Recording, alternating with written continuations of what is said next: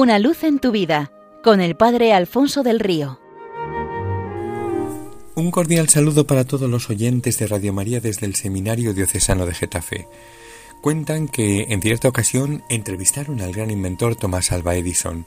Le preguntaron cuál de todos sus inventos le había dado mayor satisfacción. Respondió, el proyector de cine, el que más dinero me ha dado, el tocadiscos, el que más me ha recreado, pero el que mayor satisfacción me ha producido, la bombilla. Preguntado por la razón, respondió Me basta ver una humilde habitación iluminada para pensar que he contribuido a disipar las tinieblas del mundo.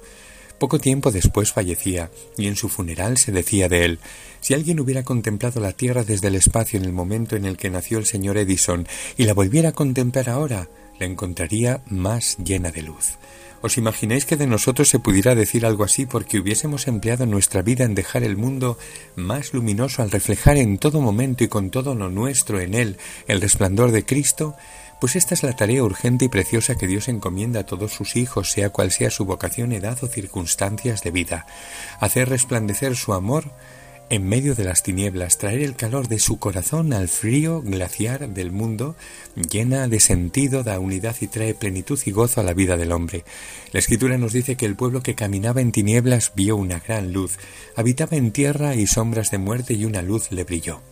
Esta profecía de Isaías, San Mateo la ve plenamente cumplida en Jesucristo, que comienza su vida pública proclamando la buena noticia de la llegada de esta luz a la vida de los hombres, a través de su predicación y de sus milagros, rescatándolos de las tinieblas y llevándolos al reino de su resplandor. Y para esta tarea Jesús ha querido necesitar de colaboradores, a los que elige y llama a seguirle para convertirlos en su luz. Ojalá cada uno de nosotros escuche esa llamada apremiante del Señor y responda con la radicalidad de aquellos primeros apóstoles que dejándolo todo se entregaron por completo a compartir su misión propagadora de luz. En este sentido cuentan de un joven que decidió renunciar a todo para hacerse monje. En su parroquia se celebró una gran fiesta y el pueblo entero con banda de música y autoridades le despidió acompañándole hasta el tren. Y aunque los músicos tocaban melodías alegres, los mayores se sentían orgullosos y los niños danzaban, se podían ver lágrimas en muchos rostros porque aquel muchacho era muy querido de todos por su alegría y su disponibilidad para el servicio. Le echarían de menos y casi seguramente no le volverían a ver.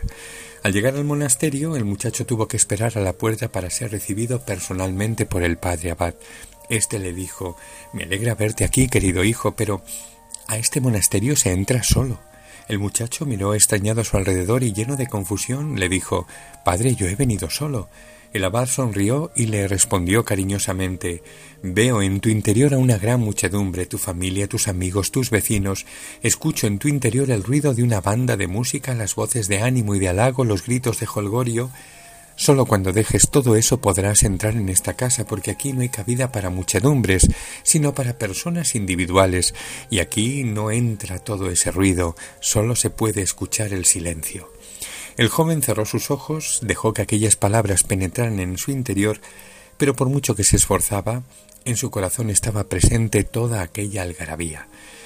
Entendiendo las palabras del padre Abad y sin mediar palabra por su parte, se sentó junto a la puerta, en el lugar donde los peregrinos dejaban su maltrecho calzado antes de entrar en la iglesia monacal. Allí se dedicó a limpiar el polvo de sandalias y zapatos, a arreglar lo que se había roto y desgastado por el camino, a sacar brillo a todo el calzado. Mientras realizaba esta tarea no dejaba de rezar, y así poco a poco se fue silenciando en su interior el ruido que traía de casa y los apegos afectivos con los que se había presentado a la puerta del monasterio. Ese barullo fue sustituido por el susurro de Dios que le invitaba Ven en pos de mí, ayúdame a llevar mi luz a los hombres. Allí estuvo unos días en los que también se desprendió del poco equipaje que se había traído, dándoselo a los pobres. Solo entonces volvió a aparecer el padre abad, le tendió la mano, lo introdujo en el monasterio, en una familia nueva, en la intimidad de Dios. El nuevo monje hizo resplandecer la luz divina en aquella casa y en la comarca circundante. Nosotros tenemos también una invitación semejante de parte de Cristo para reflejarle en el mundo. Seamos suyos exclusiva y completamente suyos para siempre suyos para que los hombres caminen siempre a su luz, tengan su resplandor y lo reflejen a su vez sobre sus hermanos en el mundo, para que éste sea cada día más y más brillante. Una luz en tu vida con el Padre Alfonso del Río.